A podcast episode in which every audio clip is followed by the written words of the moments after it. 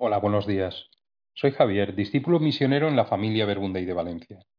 Hoy, miércoles 5 de julio, la Iglesia nos propone orar con la lectura del Evangelio según San Mateo, capítulo 8, versículos 28 al 34. Pero antes de nada, os invito a tomarnos unos segundos para ser conscientes de la presencia a nuestro lado del Espíritu Santo. Pidámosle la apertura de mente y corazón al ponernos frente a su palabra.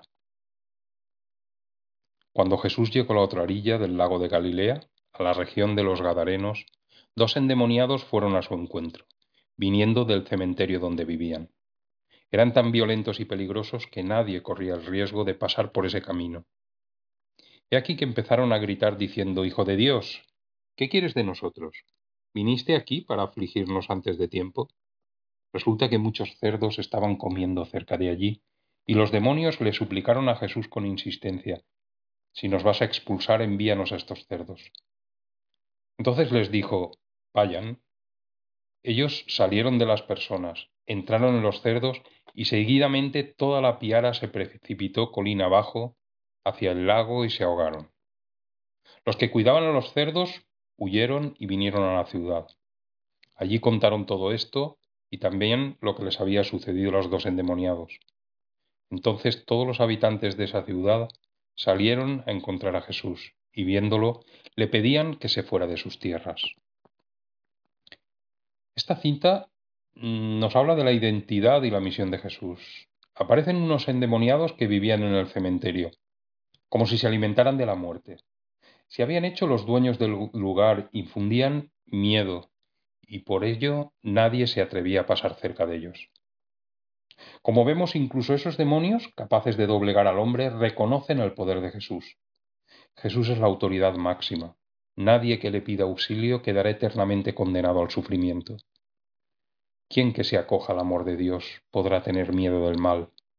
Aquí claramente Jesús se nos muestra como el verdadero refugio. Por otra parte, el pasaje nos muestra a un Jesús que se adentra en lo más inmundo, en ese lugar donde impera el miedo, la violencia y el dolor, una zona repleta de sufrimiento y controlada por el mal. ¿Quién querría allí, ir allí, verdad? Sin embargo, él se sabe acompañado por el Padre y no tiene miedo. Y sí, sí, vale. No tiene miedo, pero ¿para qué se adentra Jesús en este camino? Desde luego, para salvar a los cerdos no. Estos representan lo impuro, lo contaminado, lo que se aleja de Dios. Sin embargo, los endemoniados son diferentes. Son personas. Y el hombre está hecho a imagen de Dios y habitado por su espíritu. También estos endemoniados. Así que, aun atrapado por el mal, su humanidad sigue clamando por separarse de dicho mal y recobrar esa libertad con que hemos sido creados quiere recuperar la capacidad de amar y ser amado, de volverse hacia Dios hasta fundirse con Él. Y nos podemos preguntar, pero si el Espíritu de Dios vive en nosotros, ¿cómo es que podemos ser poseídos por el mal? Y es que nosotros, por la voluntad y libertad de la que fuimos dotados por nuestro Creador, podemos decidir entre invocar y buscar a Dios o dejarnos invadir por el mal. En esto consiste ser humano, una capacidad que no tienen los cerdos.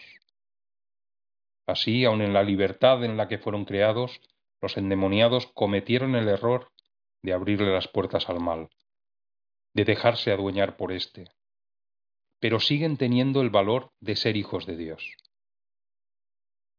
Debemos destacar que el mal que atrapa al hombre no pertenece al hombre criatura. No importa qué o quién pueda parecer. Hemos sido creados a imagen de Dios y tenemos una misión unida a la misión de Jesús. Por lo tanto, si somos hijos, ¿qué padre por amor a su hijo no baja a los infiernos si hace falta para salvarlo? Así que todos tenemos algo que merece ser salvado. ¿Y yo?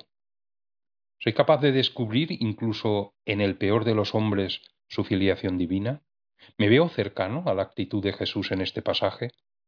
¿Cómo si no puedo ayudar a Cristo en su misión de traer el reino? Os invito a orar muchas veces este pasaje. Pongámonos en el lugar de los endemoniados.